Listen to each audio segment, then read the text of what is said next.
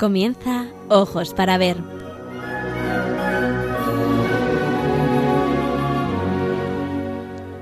Hoy dirigido por María Ángeles Sobrino.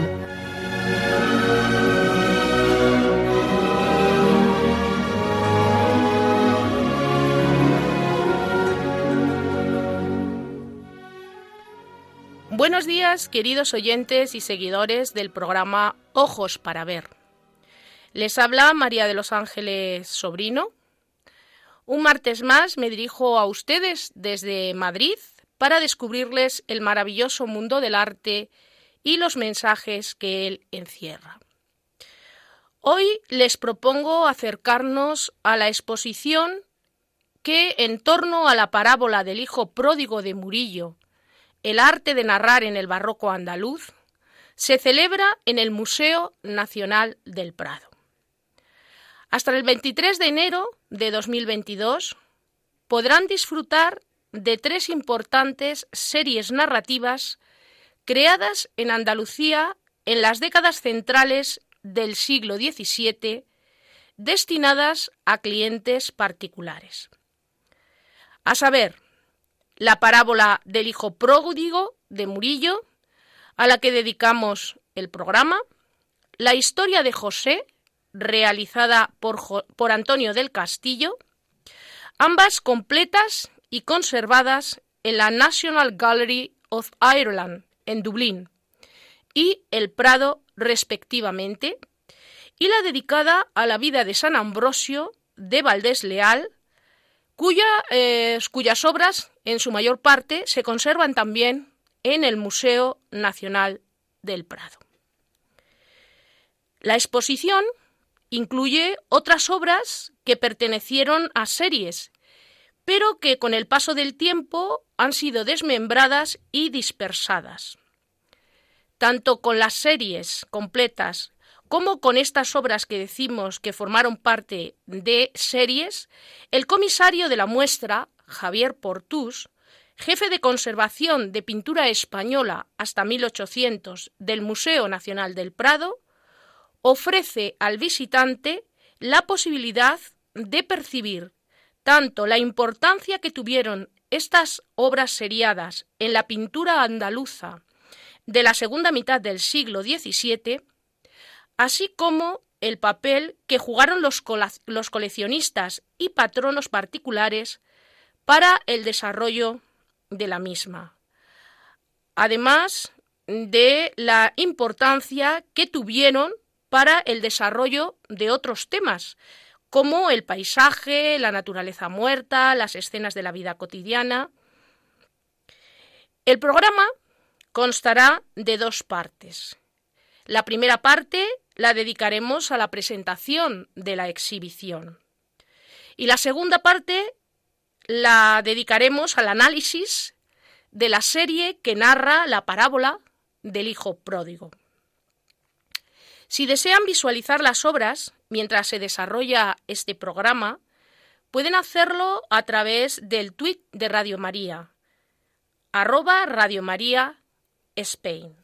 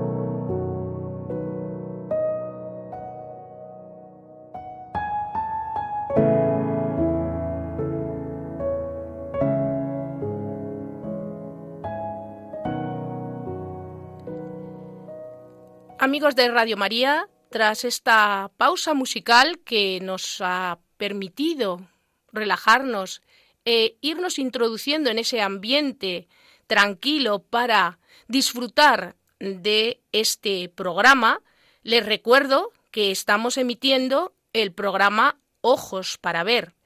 En esta ocasión dedicado a la serie del Hijo Pródigo de Murillo y a la exposición que nos propone adentrarnos en el arte de narrar del barroco andaluz, que se celebra en el Museo Nacional del Prado hasta el 23 de enero de 2022. Vamos a glosar muy brevemente lo que es el recorrido y los puntos esenciales de la exposición. Esta exposición está organizada en cuatro ámbitos. El primer ámbito está dedicado a la historia de José en Egipto. La vida de José, narrada en el Génesis, como todos ustedes saben, estuvo repleta de episodios novelescos y se consideró a José antecedente de Cristo y su propia vida también se ha puesto en relación con la de Cristo. De modo que todo ello despertó un gran interés entre literatos, artistas y los propios clientes de los artistas. Era una historia muy azarosa, que más allá de su mensaje religioso, podía interesar a cualquier espectador deseoso de aventuras.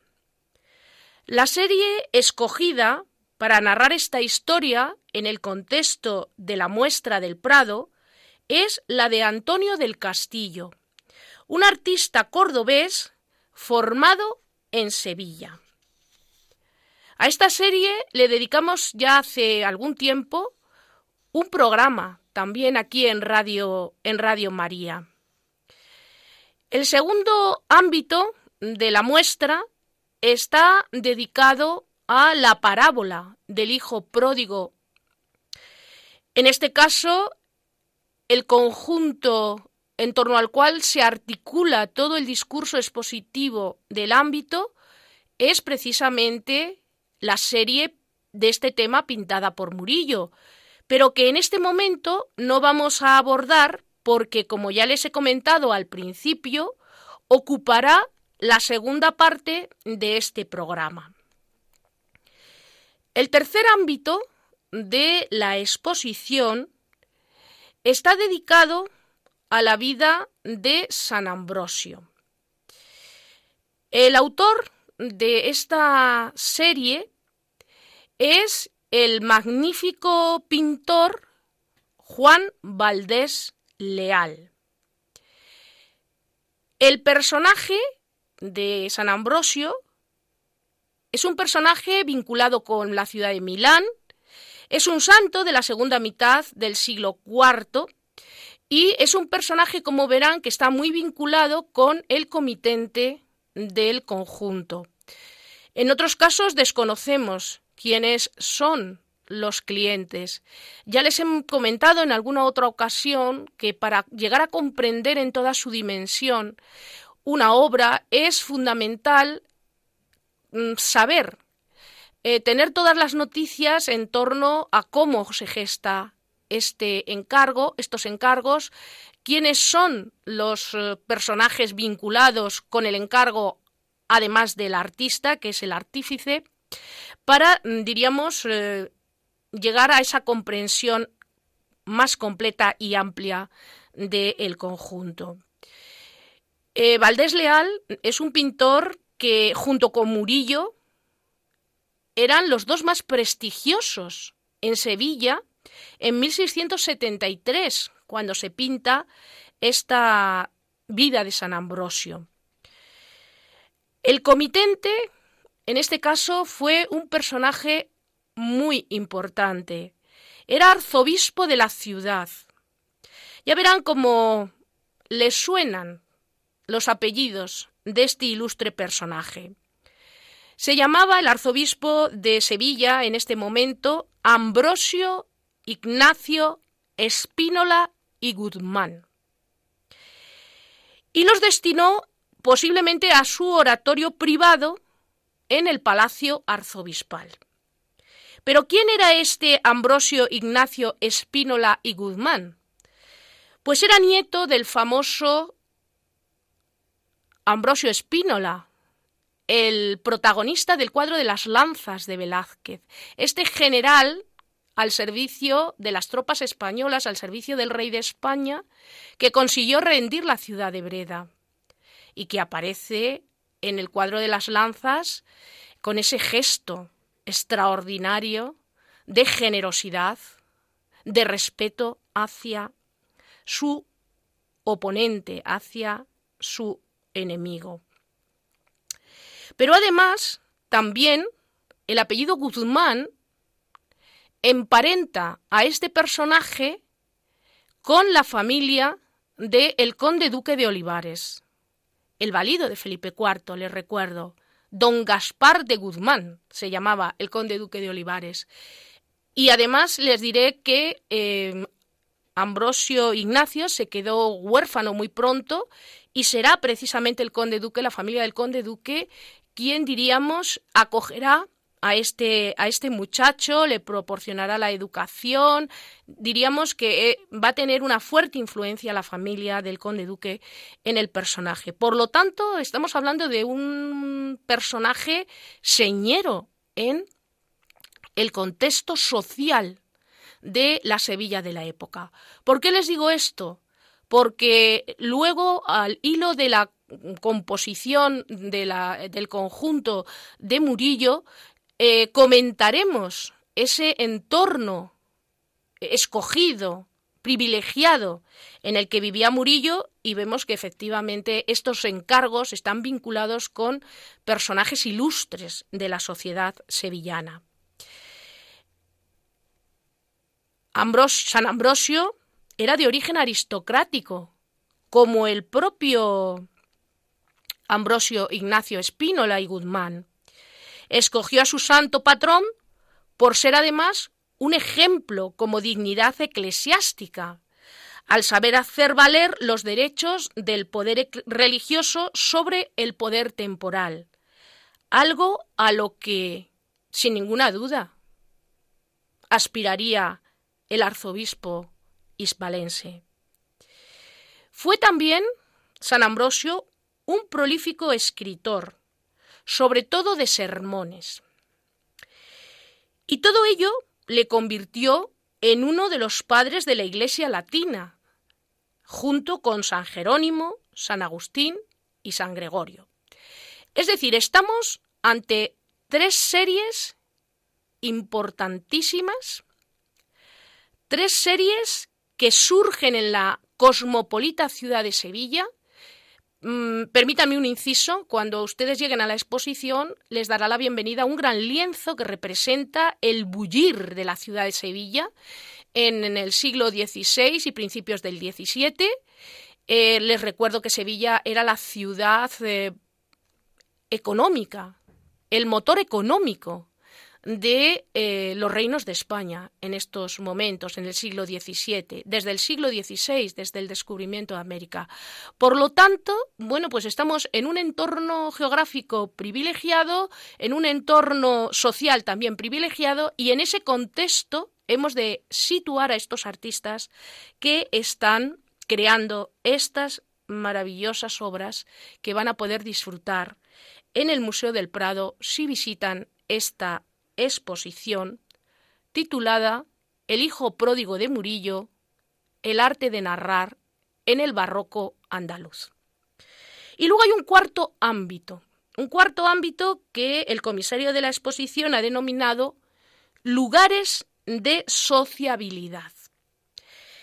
¿Esto qué quiere decir? Bueno, pues que en este ámbito se han recogido obras que o bien pertenecieron a conjuntos similares a los de las series que acabamos de comentar, o se relacionan con las obras presentadas en los ámbitos anteriores desde un punto de vista de la historia que representan, de su composición, su cronología, su tamaño o sus comitentes. Y dentro de este ámbito, llamado lugares de sociabilidad, nos proponen dos escenarios. Por un lado, el banquete.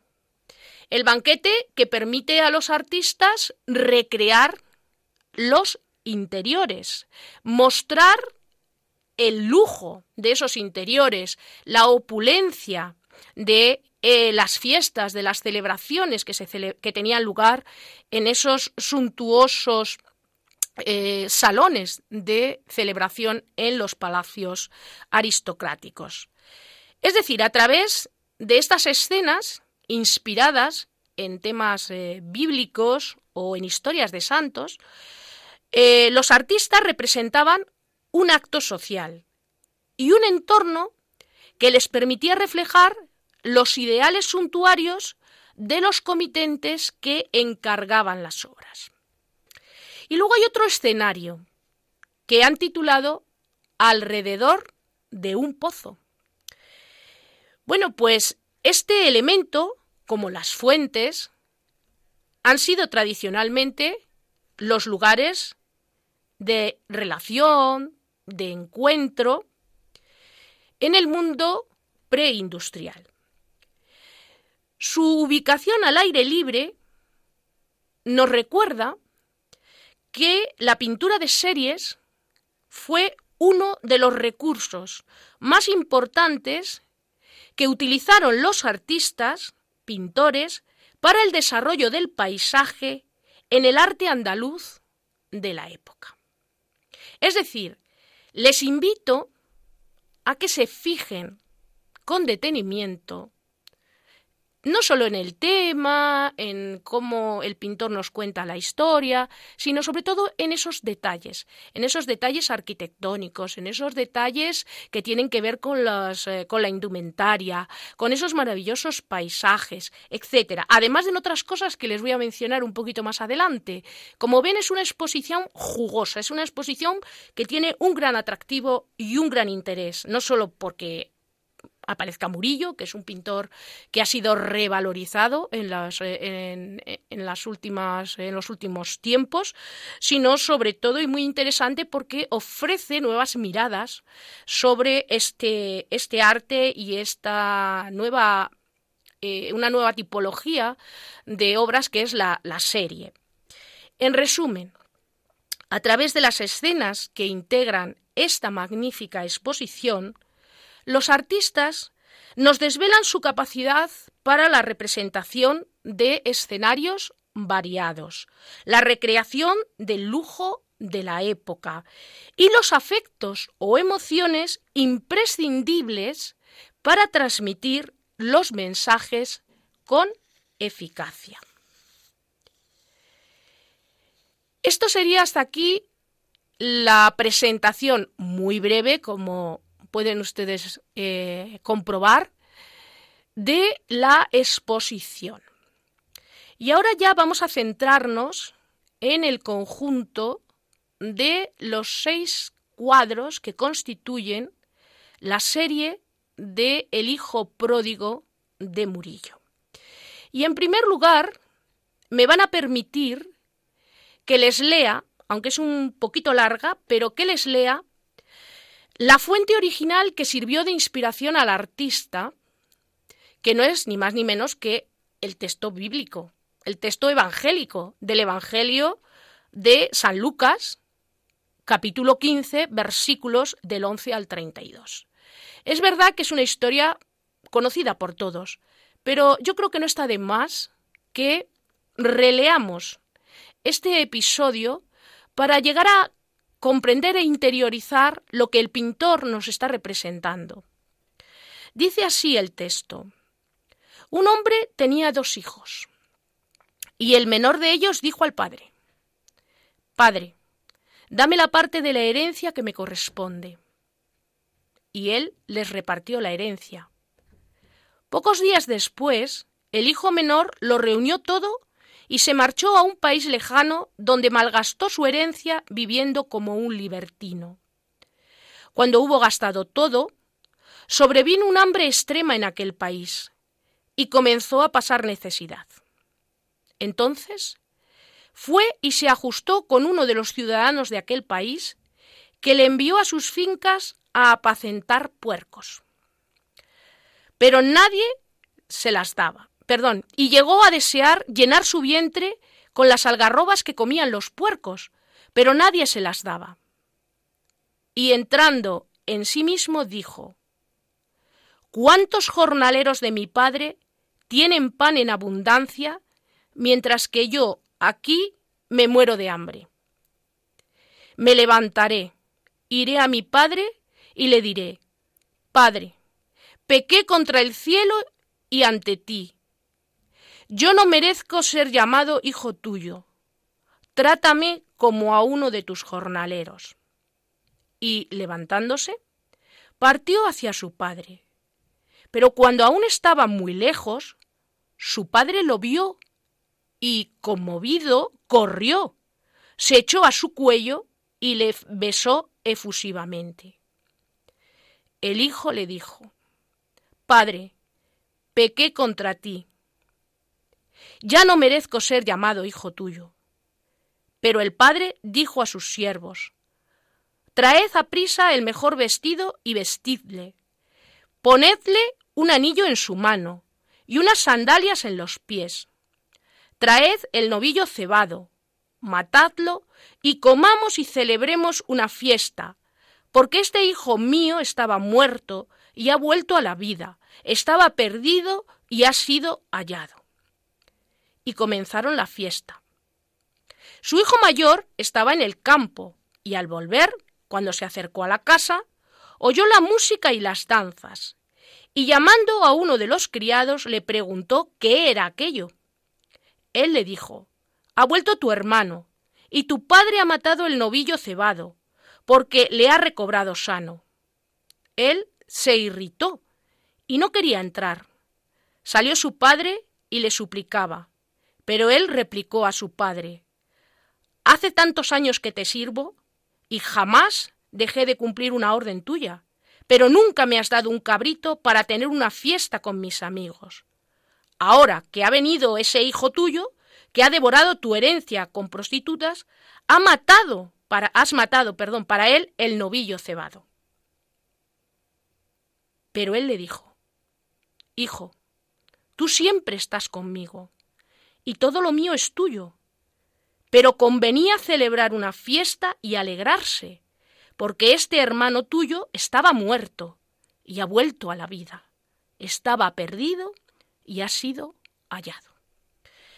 Esta última parte, en la que vemos eh, el diálogo entre el primogénito y los sirvientes cuando oye la música, la algarabía, el diálogo posterior con el padre, la respuesta del padre, esto no aparece en la serie de Murillo. El último cuadro que cierra la serie es el momento del encuentro del padre con el hijo pródigo. Pero me ha parecido interesante leerlo todo para entender realmente que el pintor está situándonos unos momentos concretos y escogiendo unas escenas concretas porque la finalidad de las obras no es una finalidad piadosa, sino que es una finalidad moralizante, como mencionaremos un poquito más adelante.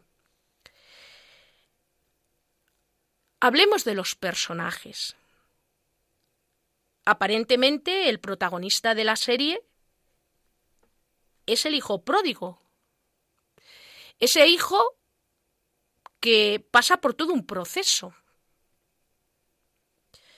de desobediencia y rebeldía, con lo cual estamos viendo ahí esa presencia del pecado, de sufrimiento y necesidad, que lleva, o que le lleva, mejor dicho, al arrepentimiento, y finalmente esa búsqueda de la misericordia y del amor en definitiva, esa búsqueda del perdón en su padre. Reconoce que se ha equivocado y busca al que sabe que le va a perdonar. Bueno, aunque aparentemente este parece el protagonista, es además el que mm, da nombre a la serie, etc. Pero el auténtico protagonista de esta historia no es el hijo pródigo. El auténtico protagonista de esta serie es el Padre. El Padre que ofrece toda su misericordia, todo su amor, su perdón incondicional a ese hijo que creía muerto, que estaba perdido y que regresa a casa.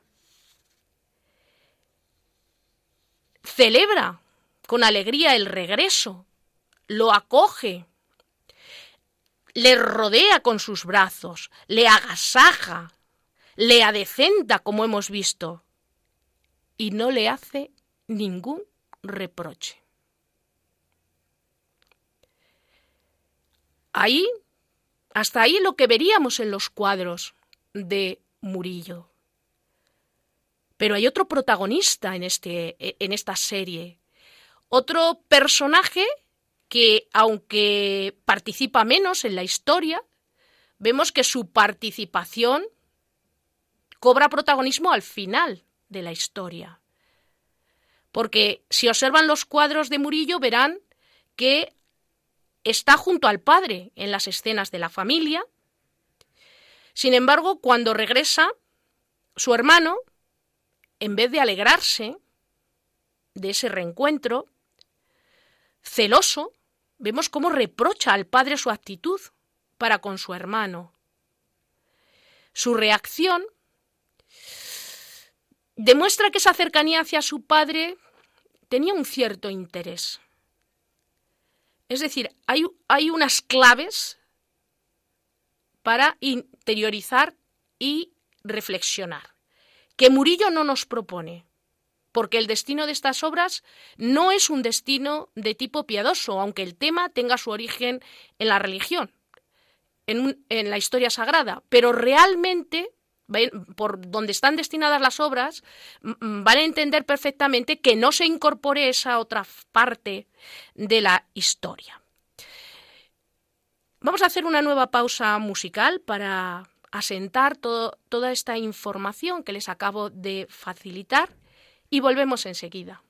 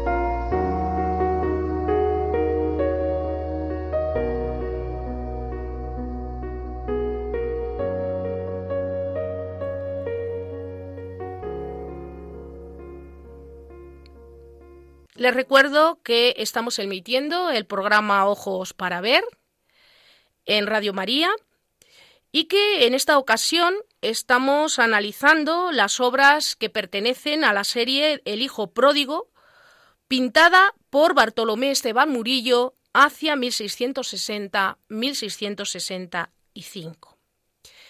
La serie, como ya hemos mencionado, está formada por seis cuadros y es la auténtica protagonista de esta exposición. Pero cuando nos, eh, nos, acercamos a la muestra, nos podemos hacer dos preguntas. ¿Por qué esta serie es el eje de esta exposición y por qué esta muestra con esta temática en el Museo del Prado? El protagonismo de la serie de Murillo en la exposición se justifica por la extraordinaria calidad y belleza de las obras que la componen, además de ser una de las pocas series narrativas destinadas a uso privado y la única que se conserva completa. Ya solo por eso es interesante la exposición. Y en el Prado, ¿por qué? Porque esta institución museística conserva una magnífica colección del artista sevillano y además de obras de ese momento de madurez, de máximo esplendor de la producción de Murillo, ya que esta obra se contextualiza en el momento en el que el estilo del pintor está totalmente definido. Pero además, la serie se relaciona con cuatro pequeños lienzos que se conservan en el Museo de El Prado y que cuentan también episodios de esta historia. Después de haberlos estudiado en el gabinete técnico del museo, en relación también con los cuadros eh, de mayor formato que forman la serie, los especialistas han llegado a la conclusión de que estas obras no son bocetos para las obras eh, definitivas, sino que son más bien ricordi, es decir, recuerdos, a pequeña escala, 24 por 34 centímetros, las obras eh, originales tienen unas medidas de 104,5 por 134,5 centímetros. De manera que, bueno, pues son obras que se crean a posteriori o a la vez que la obra, la obra definitiva. Son obras que están consideradas esenciales para su creador. Es decir, el artista hace ricordi de estas composiciones porque considera que son dignas de ser conservadas en su propio taller, en su propia colección. Y que mm, para los especialistas, para los estudiosos, tienen un valor extraordinario, estos ricordi, porque permiten a los estudiosos adentrarse en el proceso creativo del artista, es decir, forman parte del proceso creativo del artista. De modo que esto sería, estos serían los motivos por los cuales el Museo del Prado, en colaboración con la National Gallery of Ireland, decide montar esta exposición. Al ser una narración en secuencias, como si fuera un cómic del siglo XVII o una tira animada, Murillo muestra su dominio de los recursos narrativos a nivel compositivo y de expresión. Pero además podemos hacernos otra pregunta. ¿Por qué tuvieron tanto éxito este tipo de conjuntos en Andalucía a partir de mediados del siglo XVII? El origen y el éxito de estas series se encuentra en el modo como los artistas abordan en ellas cuestiones trasladables a la experiencia cotidiana, ya sea porque los sentimientos y acciones representadas son fácilmente identificables, ya sea porque los problemas que plantean tenían un reflejo en la vida cotidiana. La proliferación de estas series se encuadra en el afán coleccionista de los grandes personajes residentes en la cosmopolita Sevilla del siglo XVII. Les recuerdo, Sevilla desde el siglo XVI se convierte en el centro económico de la monarquía española. Pero este tipo de obras en las que se relaciona pintura y narración biográfica no es nuevo. Tiene una larga tradición en Occidente. No hay más que recordar que uno de los grandes temas artísticos era la vida de Jesús, a la que se añadirán después la de los santos y otros personajes destacados para la Iglesia. Recordemos las pinturas murales del mundo románico, los frontales de altar, los retablos, o ya en los siglos XVI y XVII, los grandes ciclos pictóricos destinados a instituciones religiosas, como por ejemplo claustros de los conventos, patios de los hospitales o interiores de iglesias. Sin embargo, los lienzos que constituyen las series, como la de Murillo, son de menor tamaño. Son también del formato apaisado, como estos grandes ciclos pictóricos religiosos. ¿Por qué el formato apaisado? Porque permite al artista incorporar varios personajes que dialogan entre sí en un escenario complejo en el que el pintor muestra sus dotes como creador, en lo que desde el Renacimiento se ha venido denominando pintura de historia. La pintura de historia es la pintura que nos cuenta una historia. La pintura de historia es el género por excelencia hasta el siglo XIX en, las academias. De manera que estamos, bueno, pues viendo cómo Murillo se incardina perfectamente dentro también del ambiente artístico.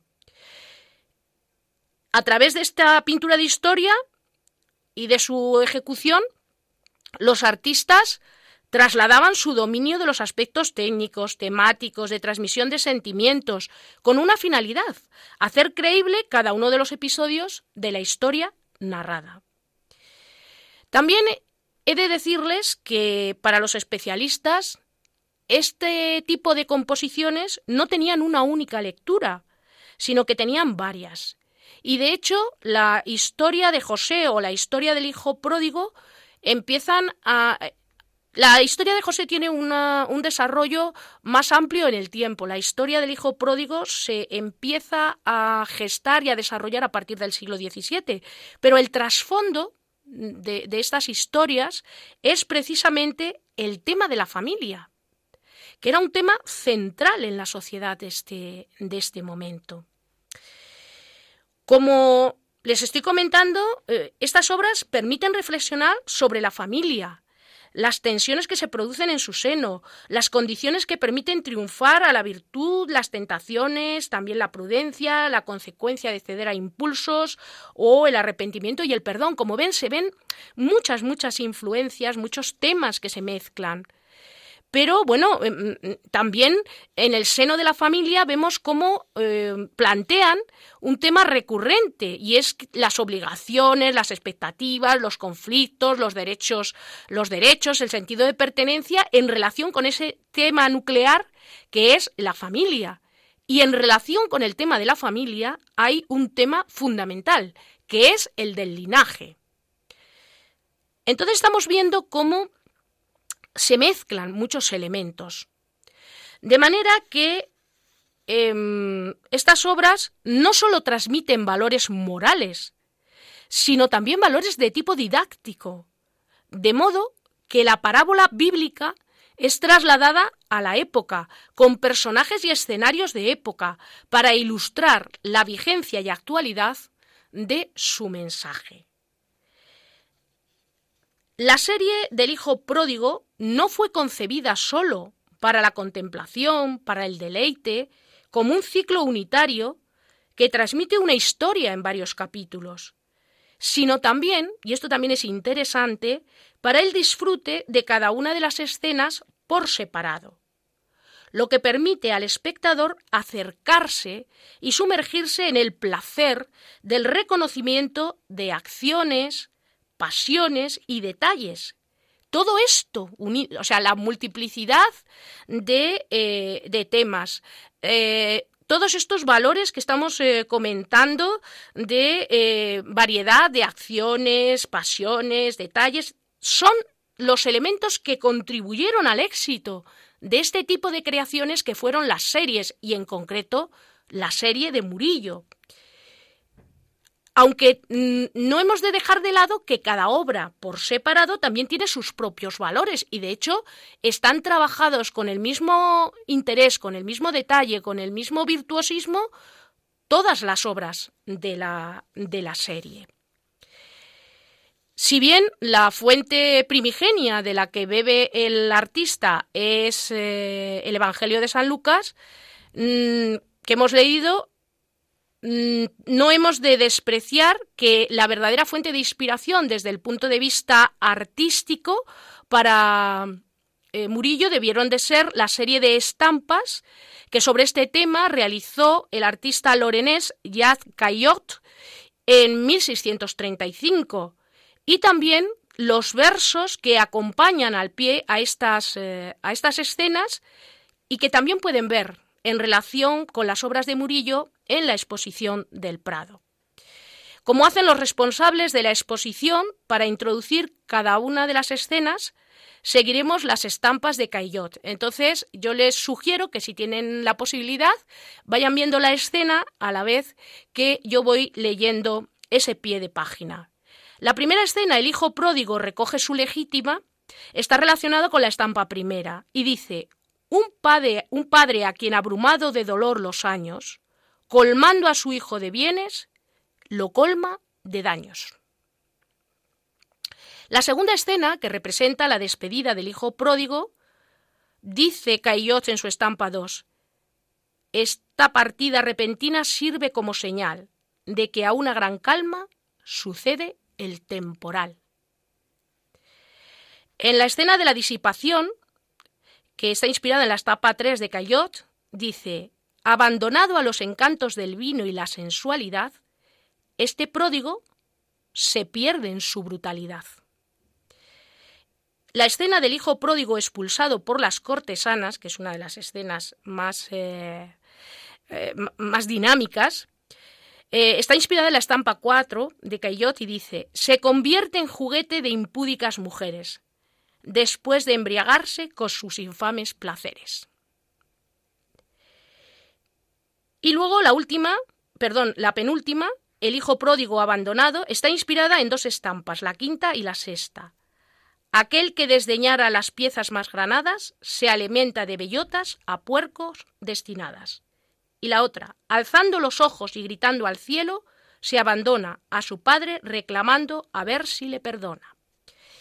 Y la última dice, que representa el retorno del hijo pródigo, dice, afligido por verle de miseria atravesado, este buen viejo lo besa y así le ha perdonado. Y la otra estampa dice, a su regreso el padre sacrificar manda el ternero grueso, no ahorrando por hijo ni en cuidados ni en abrazos. La secuencia narrativa fue concebida como parejas, es decir, una escena explica la acción del protagonista y la otra la consecuencia de su acción. Es decir, la primera y la segunda hay que verlas relacionadas, la tercera y la cuarta también, y la quinta y la sexta. Una se representaría la acción y la otra la consecuencia de esa acción. La interpretación evangélica de la serie está relacionada, como se pueden ustedes imaginar, con el arrepentimiento y el perdón. En cuanto al origen de la obra, mm, no sabemos nada de, ella. Eh, se tienen noticias a partir del siglo XVIII y bueno, aparece en la colección de José de Maradarzo en el 19 y posteriormente en la del Marqués de Salamanca, que la vende y es como, bueno, pues a través de la venta que se hace de las obras de Marqués de Salamanca en París es como llega al coleccionismo británico y, desde, y de allí pasa a Irlanda. Esto resumido brevemente para que ustedes lo entiendan. Es, un conjunto de obras que, según una de las historiadoras que ha trabajado y ha estudiado la serie, la doctora Brady, dice que estos cuadros fueron hechos rápidamente, con pasión y espontaneidad, y ahí que resulten tan tremendamente atractivos. Y vamos a hacer una pequeña pausa para, bueno, pues eh, glosar brevemente la vida del artista y finalizar el programa.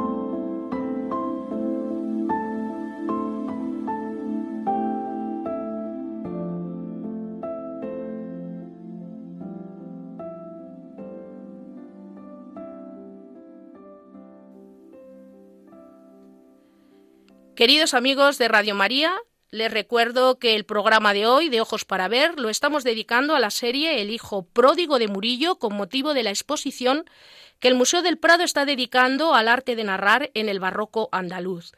Hasta el momento hemos expuesto las claves para la comprensión de la mencionada exhibición y hemos profundizado en el conocimiento de la serie de Murillo. A continuación daremos unas pequeñas pinceladas biográficas sobre el pintor.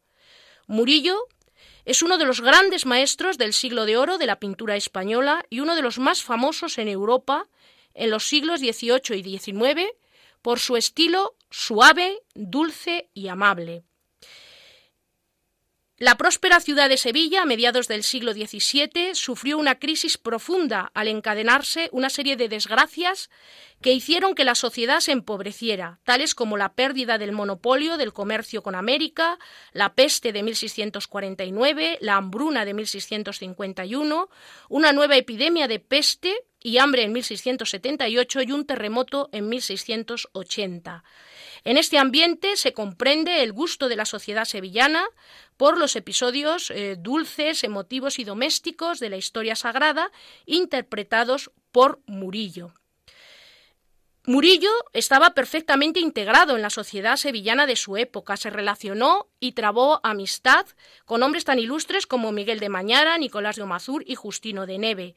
Era un hombre de una profunda fe personal, un hombre de misa diaria, y sabemos que, bueno, pues que se incorporó a la cofradía del Rosario de su parroquia de Santa Cruz, que además fue miembro de la Tercera Orden Franciscana, de la Hermandad de la Caridad, y bueno, pues que una de sus hijas ingresó en el convento dominico de la Madre de Dios y otro de sus hijos fue ordenado sacerdote, convirtiéndose en canónigo de la Catedral de Sevilla. Es decir, estamos ante un personaje eh, perfectamente eh, incardinado implicado, vinculado con el ambiente artístico, social de la Sevilla de la época. Queridos eh, oyentes de Radio María, estamos finalizando el programa de hoy que hemos dedicado a la serie del Hijo Pródigo de Murillo, en el contexto de la exposición que el Prado celebra bajo este título y bueno, pues hemos desvelado algunas de las claves para la comprensión de esta magnífica exposición.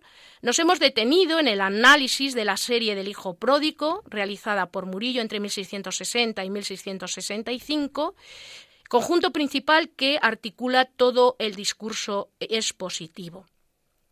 La exposición nos, permitirá disfrutar de maravillosas obras de arte del barroco andaluz, especialmente del conjunto formado por las obras que narran la historia del hijo pródigo de Murillo, prestado generosamente para la ocasión por la National Gallery of Ireland y que se presenta recién restaurado.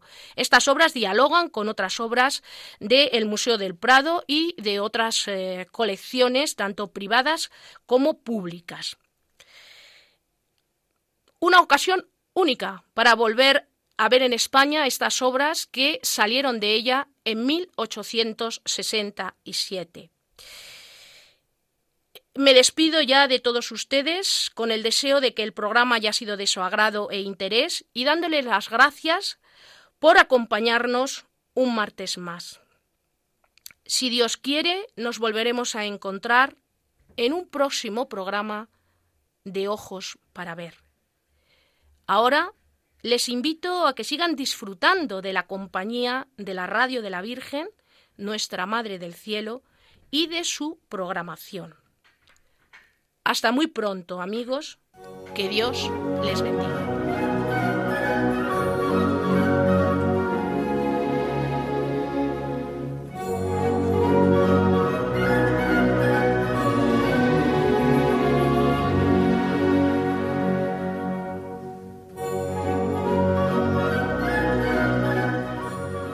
Hasta aquí, queridos oyentes, ojos para ver. Hoy con la dirección de María Ángeles Sobrino.